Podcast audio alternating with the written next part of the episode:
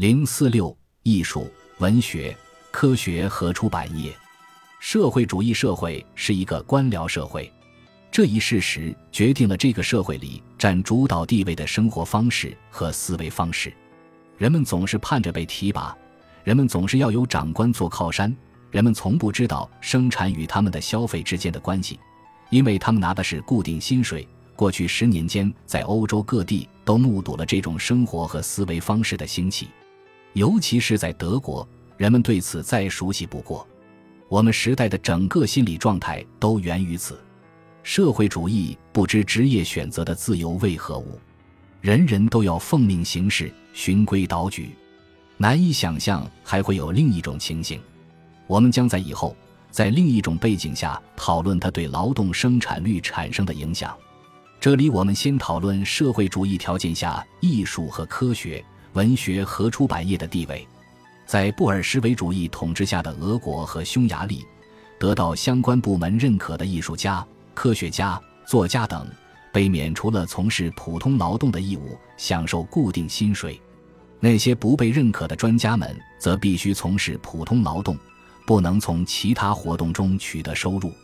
出版业是国有的，这是对问题最简单化的解决办法。它与社会主义社会的一般结构完全一致，衙门习气深入到了精神领域。不讨好当权者的人不能作画、雕塑或指挥乐队，他们的作品不能出版或演出。即使决定不是由经济管理部门直接随意做出，而是来自某个专家委员会，事情也不会有实质性的不同。正相反，必须承认。由老迈和功成名就的人组成的专家委员会，在相助见解独到、技巧可能比他们更高超的青年才俊的发展方面，甚至还不如外行称职。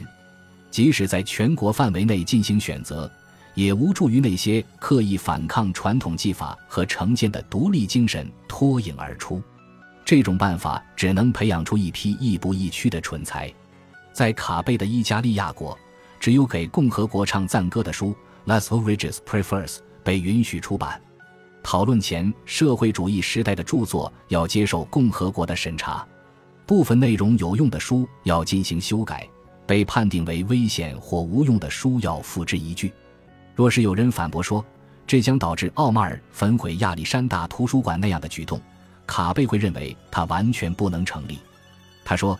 News fazens en favor de l'humanité CKCS officers fazent contre elle. Nous avons fait du Fu pour brûler las machines livres. Tandis que de brigands ou de fanatiques allument las boucles pour brûler d'innocents heretiques. 从这样的观点出发，宽容是谈不上的，只有机会主义者除外，因为人人都相信他的意见正确。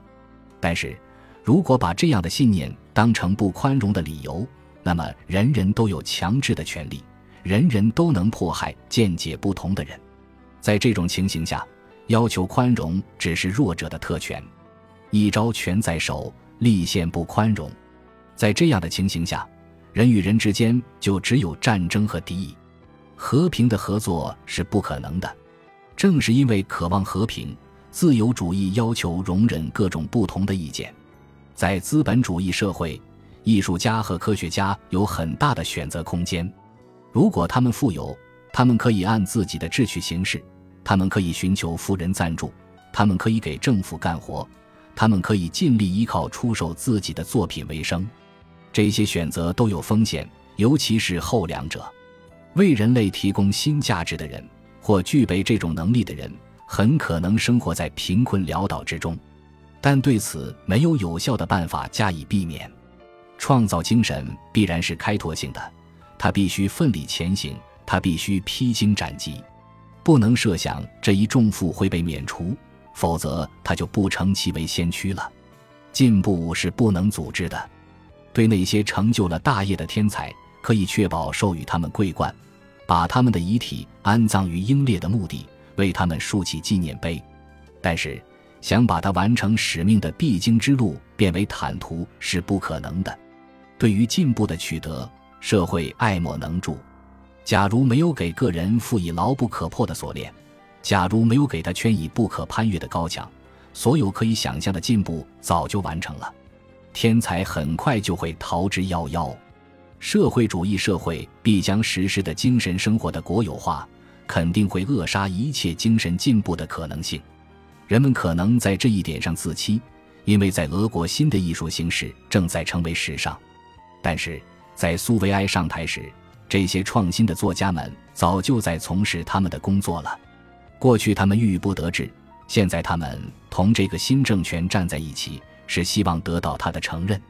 然而，一个大问题是，未来的革新者能否从他们现在占据的位置上取代他们？在贝贝尔的乌托邦里，体力劳动是唯一得到社会承认的劳动，艺术和科学属于闲暇事物。贝贝尔认为。这可以使未来社会拥有各类数不清的科学家和艺术家，他们将根据自己的志趣，在闲暇时间从事他们的研究和艺术。贝贝尔在这里被体力劳动者的一种庸俗情绪所控制，除了饮车泛舟之辈，他对所有的人一概敌视。他把所有的精神工作都归在社交名下，这表明他把这些工作视为业余爱好。然而，我们必须追问，在这些条件下。精神能够创造出作为他安身立命之本的自由吗？显然，在这种地方，所有需要时间、旅行、专业教育和大量物质耗费的艺术和科学是根本不可能的。但是，我们姑且假设，忙了一天之后，仍可以写点东西，摆弄摆弄音乐。我们姑且进一步假设，这些活动不会受到经济管理部门的恶意阻挠。例如，把失宠的作者发配边陲，这样也许在志同道合者的帮助下，这位作者或作曲家能够攒下一笔足够的钱，付给国家印刷厂出版一本小书。他甚至可以用这种方式出版一份独立期刊，甚至搞出一台戏剧。但是，所有这一切都必须克服官方艺术的势不可挡的竞争，经济管理部门也可以随时对其进行压制。我们切不能忘记，当人们无法确知出版费用时，经济管理部门可以随意决定从事出版业的交易条件。社会主义社会拥有的这种压制精神自由的权利，是任何一个书报检察官、国王和教皇都不曾拥有过的。